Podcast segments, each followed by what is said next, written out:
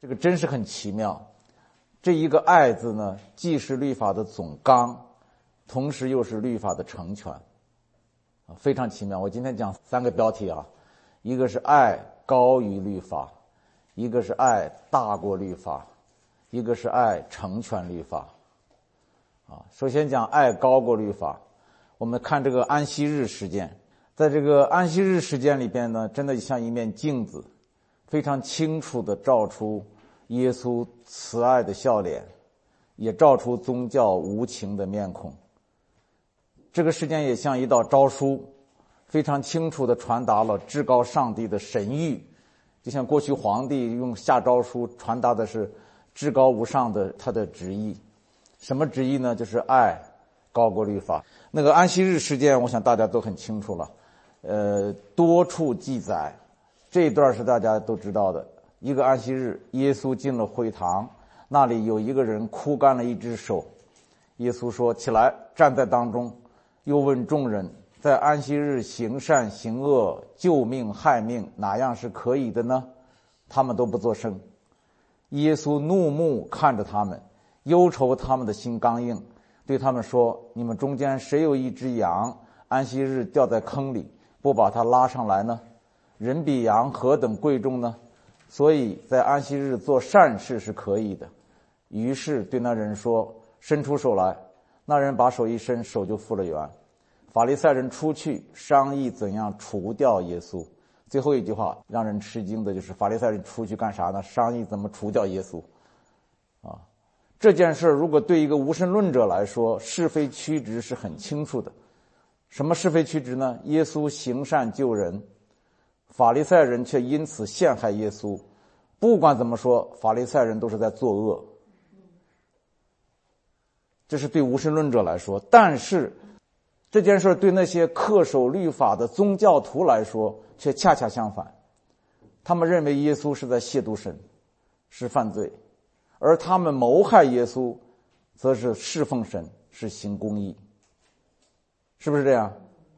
这就是为什么很多人说你信的错了，或者信的走火入魔了，或者是成为原教旨主义者，比什么都不信的人更可恶，因为连良知都没了。啊，宗教的虔诚啊，竟然可以导致如此悖逆人类的良知。以至于颠倒黑白、善恶不分，真是令人触目惊心呢。难怪世上的人呢，创造出一些词汇，这个是我们都听到过的哈，就是宗教狂、宗教残暴、宗教邪恶、原教旨主义等等。这些词儿的出现，不是一点原因都没有的。我讲这些话是为了我们提醒自己，提醒我们这些信徒不要变成教徒，啊。真的很可怕的，关键点在哪里呢？有没有爱？这是关键一点。当你把神的爱给失去了，你就失去了恩典，也失去了真理。昨天我们谈到过，最大的真理就是神就是爱，这是最大的真理，或者这是一切真理的根基底色。耶稣不是来传什么宗教，恰恰相反，他是要把那些钻进宗教的死窟窿里边出不来的人给拉出来。所以他对于法利赛人说了这么一句话：“安息日是为人设立的，人不是为安息日设立的。”你知道这句话说的语重心长，但是入木三分呢。安息日是为人设立的，人不是为安息日设立的。这个话听起来是又简单又美丽又阳光灿烂，就像外边的阳光一样，一下子让你的眼界哇，熏胸开的不得了。神定义要让律法服务于人。因为律法本来就是他爱人的一种方式、一种工具，是吧？神绝不容许让人成为律法的奴隶。一句话是律法是为人设立的，另一句话是相反，人是为律法设立的。哪一句话对？但是宗教全是后一句了。从摩西颁布了世界之后，那些犹太教徒就是为律法而活一辈子。这两句话比较一下。就看得出来，耶稣的有情有义和宗教的无情无义，昭然若揭，不言自明。这个让阿让，你们知道雨果的小说《悲惨世界》里有一个故事，讲让阿让的，他为了喂养那个几个饥饿中的孩子，去偷面包，你们知道这件事哈？被警察追捕，逃到了教堂。那个主教呢，收留了他，但是他在半夜里却顺手牵羊跑了，还把灯具银质的灯具拿走了，拿走了，被警察半路上抓住了。抓住了之后，那没想到那个灯具上、那个餐具上刻着那个教堂的名分，结果警察一看就知道这是这个主教的，就把他押回了，跟主教对证。那主教一看见，竟然说。你怎么不告诉警察先生，这是我送给你的呢？而且你还忘了拿这一株东西，我还本来想送给你，你没拿走啊？就那一刻呀，这个让让就痛悔呀，感恩呢，他就重生得救，这这就是恩典的力量。有人老是怀疑，倒是恩典力量大还是律法力量大？你说谁力量大？到底是恩典能救人，还是律法能救人？你看看，很简单。如果用律法，警察就是律法，警察能救得了让让，他可以把他送监狱里去，但是他不能救他的灵魂。而主教啊，边俘虏，他怎么说呢？他说：“今天我是救赎了你的灵魂。”悄悄的跟他说了一句话。所以这个雨果啊，他那个笔太尖锐了。啊，我最近又重新看了一下那个《悲惨世界》，让让偷盗犯了十戒的第八戒，但他却是出于对小孩子的爱心。你们注意这个，这个很 critical 啊，很关键的一点。那主教呢，在警官面前也说了谎。你们注意，他说了谎。一个主教竟然说谎，他犯了十戒的第九戒。一个犯了第八戒，一个犯了第九戒，但是都是出于爱心。让阿让是出于对孩子的爱心，主教是出于对让阿让的爱心。上帝都喜悦他们，虽然违反了诫命，但是却是因着爱，爱高过诫命。我讲的就是这个意思。啊，雨果非常成功的抓住了耶稣福音的精髓。令人信服的证明了爱高过诫命，高过律法。而且这个主教对让阿让的爱突破了宗教，也成全了律法，见证了圣经所说的那句话：律法的总纲就是爱，爱就完全了律法。注意是保罗讲的啊，保罗后来概括耶稣的爱的时候说：爱就成全了，就完全了律法。而且后来约翰讲，爱能遮盖许多的罪。这是我要讲的这个第一层意思，就是爱是高过律法、高过诫命的，因为爱是源头，诫命呢是它流出来的。那么第二层的意思，我要讲爱大过律法。什么叫爱大过律法呢？这句话的含义是指，当律法跟爱相冲突的时候，你要选择爱。当然了，本来律法是以爱为本的，以爱为纲的，它不应该与爱相冲突。是不是啊？应该是一致的，但是如果律法与爱相冲突，爱就要突破它，不管承担什么后果，哪怕上十字架，这就是耶稣所行的。啊，有没有冲突的时候呢？有。不仅耶稣在世的时候有，耶稣为了救那些罪人们，他就是违反了律法了，违反了安息日了。但是呢，为了爱，我就是要突破你。那么我们在人生当中，其实也常常遇到这种情况，遇到这种冲突，遇到这种冲突的时候，我们怎么办？是本着怜悯、本着爱呢，还是本着律法？三年自然灾害的时候，就是六十年代，饿死了几千万人，你们知道，在南方的一个地方，一个村子，每天都有十几个人被饿死，那上级发下来的那个救济粮呢？被那公社里的人给扣留了。这时候村里的人知道了，村长就带领几个青壮年，夜里去偷粮食。偷了以后，连夜分给乡亲们，乡亲们连夜煮着吃，而且他们还藏起来，救活了这个村子。那当然，第二天这个村长就被抓去，很快就被枪毙了。但是这个村子里的村民给他立了一个碑，永远的纪念他。这个按照律法说起来，你偷东西、偷盗，而且是聚众偷盗，而且偷国家的财富，这个这个还了得？但是呢，因着他是出于爱，他这种明知故犯，实际上是一种舍己牺牲。你们注意这个，是一种我不下地狱谁下地狱？这并不是说律法的威严不存在了，威律法依然是律法，律法的威严依然存在。他的爱心就表现在我宁肯冒犯律法的威严，我宁肯自己受律法的惩罚，我宁肯自己下地狱，被神遗弃了，我也要救你。哎呀，这个基督徒啊，把上天堂看得比什么都重要。其实哪里知道呢？为了别人上天堂，你自己下地狱，那才是重要。保罗怎么说的？为了我的骨肉至亲，宁肯我自己与基督分离。这才叫真正的信仰。这基督徒一个个变成了自私鬼，比不信的人还自私。不信的人只是贪恋今生，我们不仅贪恋今生，还贪恋永生。用一句俗话叫做“吃着碗里的，占着锅里的”，是永恒的自私。还有一件事情，我跟大家分享，有一个小说叫《密室》，我不知道你们看过吧？柯丽这个女主角叫柯丽。她家里有一个秘密的房间，藏了几个犹太人。纳粹分子来搜捕的时候，用他的虔诚来要挟他说：“你不能在神面前做假见证，你告诉我们你家里有没有藏犹太人？”他当机立断，毫不犹豫的说：“没有，说谎。”好几个基督徒，那时候我刚信主不久，都跟我说这件事要如果临到他。他宁肯沉默不语，也不会说谎。他说，在任何情况下说谎都是违反世界，都是犯罪。那么我问这基督徒，我说：如果换做你们，你们怎么回答纳粹？他们说：我们宁肯沉默不语。沉默不语。后来我说：你如果不果断的否认，立刻就意味着你默认了。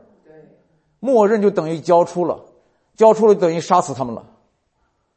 真的，有的基督徒看到这个女主角的这个这个举动啊，他不但不感动，他想到律法上去了。他不顺着柯利这个女主角的爱心去想，就顺着摩西的律法去想。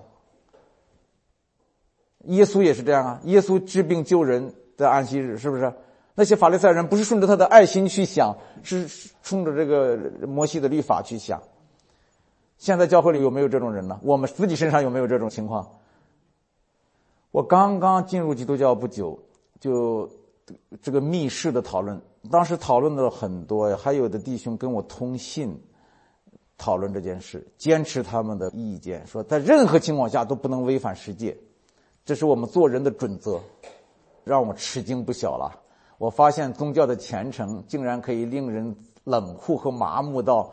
泯灭良知的程度，而当事人呢，对自己一无所知，麻木。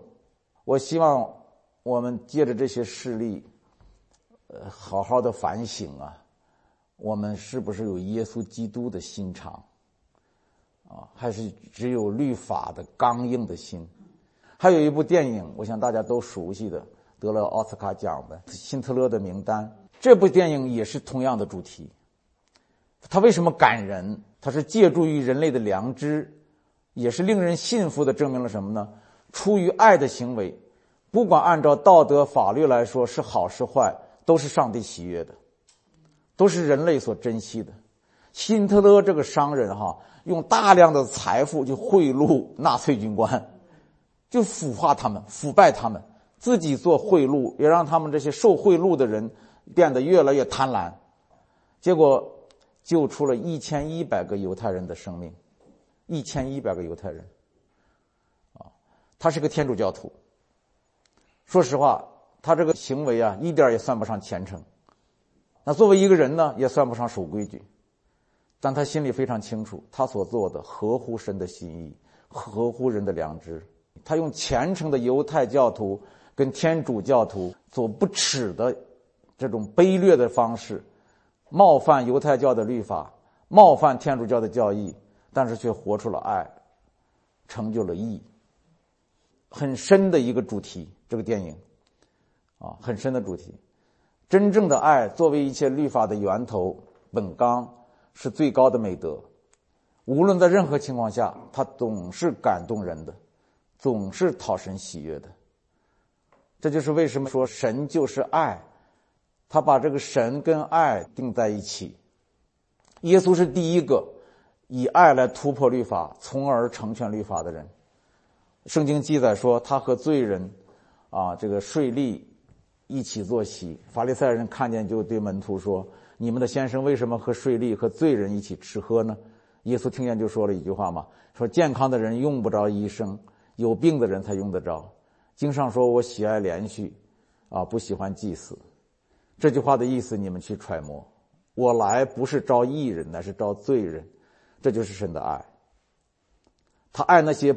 不可爱的人，他爱那些不配爱的人，他爱那些按照律法来说你不应该去爱的人，对不对？其实这才是上帝的本相。这就是为什么耶稣一再说：“你们看见了我，就是看见了天上的父。他在我里面，我在他里面。你们跟我生活这么久，还不认识我吗？你们看见了我，就是看见了父。”耶稣这个话语重心长。以人的眼光来看呢？我们常常看到耶稣是不顾律法、挑战律法的这一面，其实更重要的是，耶稣是在成全律法，他是在用唯一可以成全律法的方式，就是恩典，就是爱来成全律法。如果说恪守律法是好的，那么因为爱人救人而甘愿冒犯律法，甘愿受惩罚，甚至不惜舍命，这是不是更好？这是不是从根本上、从总纲上成全了律法？这就是十字架最厉害、最伟大的地方。如果说我们远离罪人，免得在他的罪上有份，这算是圣洁。这是圣经上说的哈。如果我们说不容罪人，总要治死他，算为公义，这是圣经上说的哈。那么你想哈，如果因着爱，不是远离，而是亲近罪人，是不是更好？如果因着爱，不是要罪人死，而是替罪人死，是不是更公义？这就是十字架伟大的地方、深奥的地方、荣耀的地方。这就是耶稣做的。旧约按照律法说，不容罪人，治死他；那新约耶稣来了，说我替他死，把律法否了，对吧？但他自己成全了。这就是那个十字架最深奥的地方。我想，任何人哈。一个有良知的人都能判断，下面两种人神喜欢哪一个？一个人他为了爱人救人而甘愿舍弃自己，包括自己被神离弃，就像耶稣在十字架上喊：“我的神，我的神，为什么离弃我？”这是一个人。另一个人呢，只顾自己守律法，不冒犯神，敬畏神，却不顾别人的死活。神喜欢哪一个？但现在我们真的反省自己，我们我们身上哪一个人的影子更多一点儿？啊，有时候常常为了明哲保身嘛，啊，我要自己分别为圣，这是我要讲的第二层意思。第三层意思，爱成全律法，这是关键，这是最后点，最后的一点。律法在上帝对人的救赎历史当中出现是必要的，我们不能否定律法的必要性。律法显出我们的罪和无助，啊，不仅显出我们的罪，我们是罪人。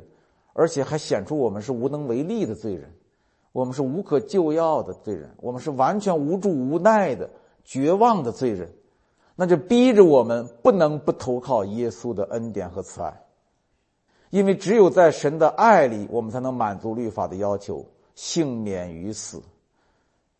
所以律法是很重要的，但是律法如果不归结到爱，它就不能被成全。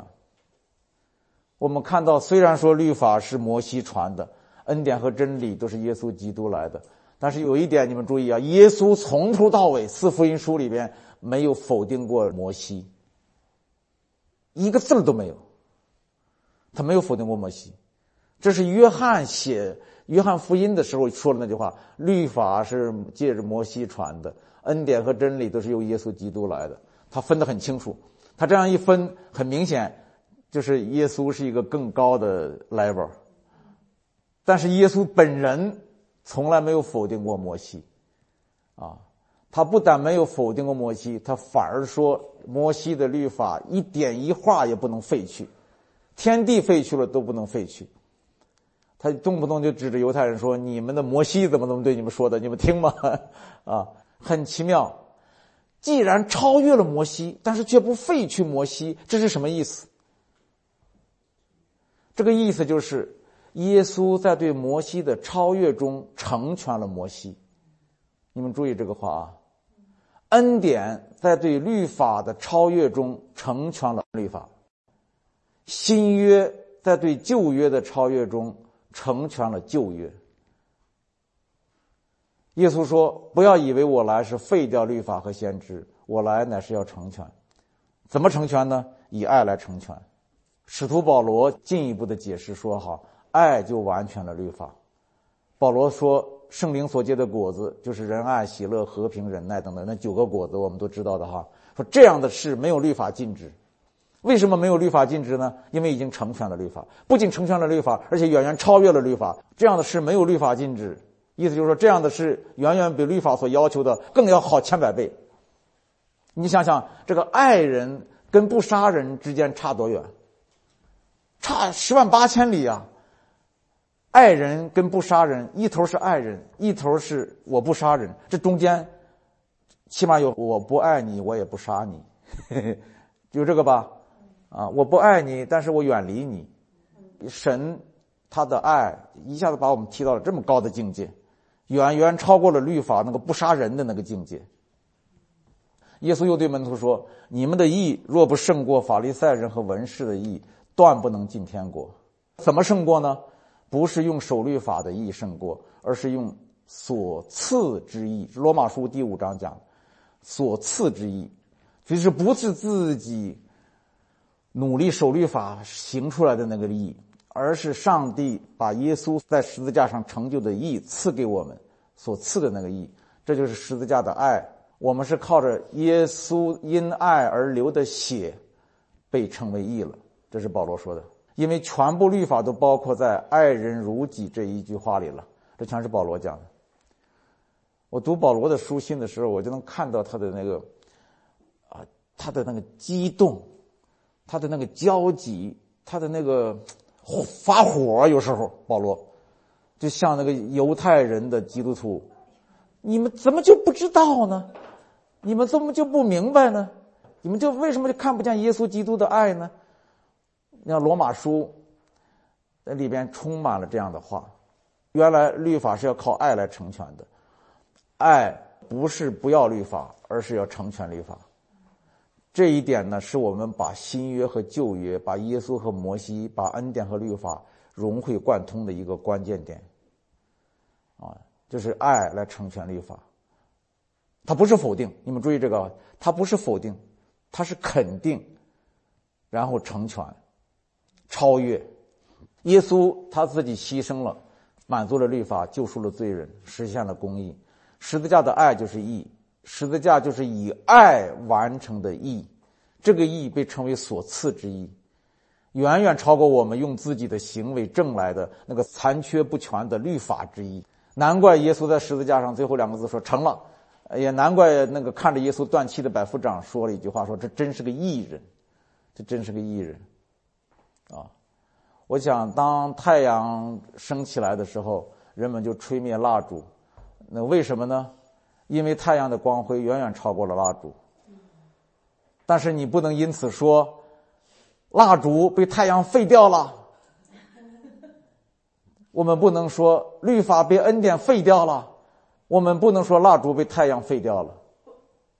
不是的，上帝说是太阳大大的成全了蜡烛，成全了他在黑暗中的苦苦的奋斗，千百倍的实现了他燃烧自己。光照人间的那个崇高的夙愿，是不是？而且他再也不必蜡烛成灰，泪始干了。所以那些守律法的人应该为恩典而兴高采烈，不应该抵挡恩典。恩典是来成全律法的，耶稣是来成全摩西的，何等奇妙！只有迷失在宗教的这个律法里边的人呢？才有可能像法利赛人一样，动不动就用摩西的律法来质疑、来否定，甚至来补充耶稣的意义，耶稣为我们成全的意义。耶稣的爱啊，是从远远超越律法的境界来满足律法的全部要求。注意这一点，你只有超越了一个东西，你才能完成一个东西。你在世界上也是一样，世界上有沟沟坎坎，山路崎岖泥泞，你走不下去。你要想战胜它，你要想通过它，想走过它的唯一的办法是什么？升起来，让神把你提起来，飞跃它。而不是自己在那里边挣扎。律法也是这样，你要想完成律法，唯一的办法，不是在律法中挣扎，而是到恩典中来。一个要要饭的叫花子，你要想不要饭了，不是说你就攒呐攒呐攒呐，多攒一些要来的饭，后半辈子就不用要了，不是这种办法，而是你要发现，你承认你是王子。回到皇宫里去，不就完了吗？这是恩典吗？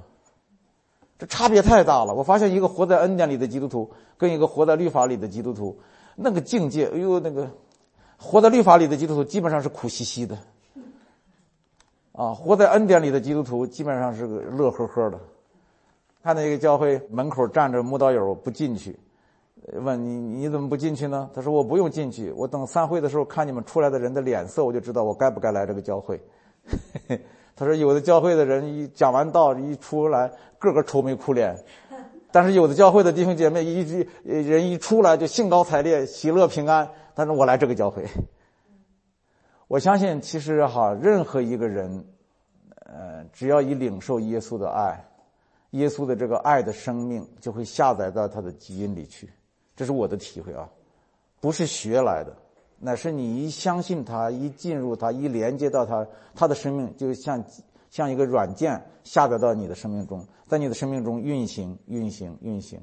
这个时候，怜悯就像审判跨生，而且你这个人呢，会变得越来越容易，容易接纳别人，容易饶恕别人，呃，变得心胸宽广，充满怜悯。容易体会别人的难处。OK，我们祷告一下，天父啊，我们真的是来到你的面前，看见你借着你的独生儿子耶稣，向我们所显明的你的心意。你的心意何等的美好，何等的崇高啊！让我们听了以后心里就快活，我们就喜乐，就平安，就笃定。主啊，谢谢你，你就是爱，你成全了律法。你把你所在十字架上成全的律法的公义赐给了我们，放在了我们的生命中，让我们在你的义中得以成为义。主啊，谢谢你，我们都是罪人，我们不配，我们软弱，我们无助，我们来到你的面前，而你就是无条件的接纳我们。你让我们知道我们的身份是什么，让我们知道我们在你的里面一无所缺，应有尽有。主啊，谢谢你，谢谢你，继续的带领我们。让我们在你的生命中畅游，让我们随着你的心意，随着你的肺腑心肠，随着你的脚步，我们一步一步的走下去，能够领受你，能够吃喝你，最后能够让我们一点一点的活出你一点的样式来。主啊，谢谢你听我们的祷告，奉耶稣的名，阿门。